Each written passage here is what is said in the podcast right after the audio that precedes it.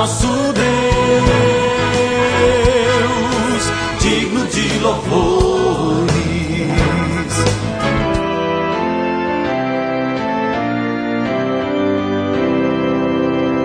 Olá, amados em Cristo, a paz de Jesus a todos vocês. Estamos começando o nosso programa Novo Alvorecer da Igreja Evangélica Luterana do Brasil. Aqui em Nova Venécia, somos a congregação Castelo Forte, que fica no bairro Bela Vista. E eu sou o pastor Jarbas, convidando você a meditar comigo nas palavras do Salmo 27, o versículo 1. O Senhor Deus é a minha luz e a minha salvação. De quem terei medo? Você tem medo de quê? O que aflige o seu coração? Vamos meditar sobre coisas que nos afligem hoje com o tema Quando está longe, sempre há uma luz.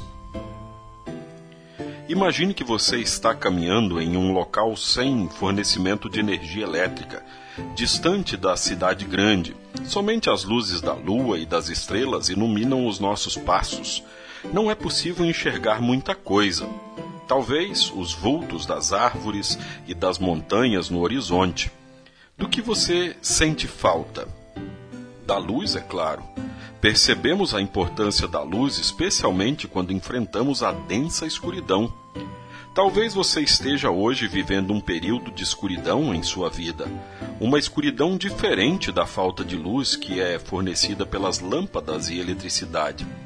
A escuridão proveniente da falta da luz que afasta o medo, a ansiedade e o desespero.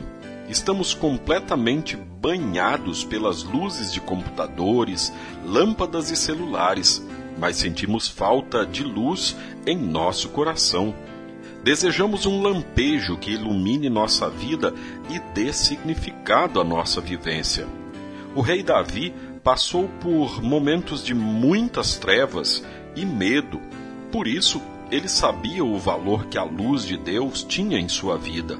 No Salmo 27, no versículo 1, ele escreve: O Senhor Deus é a minha luz e a minha salvação. De quem terei medo? Deus alcançou o rei Davi no fundo do poço, iluminando a vida do rei e afastando o medo. Sob a luz de Deus, Davi caminhava seguro, sabendo que o poder do Pai o acompanhava. A luz de Deus brilha sobre você também, se você está em Cristo. Jesus suportou a escuridão da morte na cruz para nos dar acesso à luz de Deus.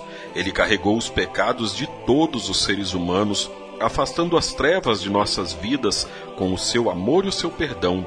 Lembre-se de que quando tudo está tão longe, sempre existe uma luz para aquele que está em Cristo Jesus. Oremos. Querido e amado Deus, afasta a escuridão da minha vida e me ilumina com a tua bondosa luz. Não me abandones e não me deixes, por amor de Jesus Cristo, teu amado Filho. Amém. Você, querido ouvinte, é nosso convidado para nesta quarta-feira, sete e meia da noite, o nosso estudo da Palavra de Deus. Nessa quarta-feira, sete e meia da noite. E o nosso próximo culto é sábado que vem, dia 20, às 19 horas. Então, o nosso encontro do meio da semana é sete e meia da noite. E no sábado, nosso culto, sete da noite. Pai nosso que estás nos céus santificado seja o teu nome. Venha o teu reino. Seja feita a tua vontade, assim na terra como no céu. O pão nosso de cada dia nos dá hoje. E perdoa-nos as nossas dívidas, assim como nós também perdoamos aos nossos devedores.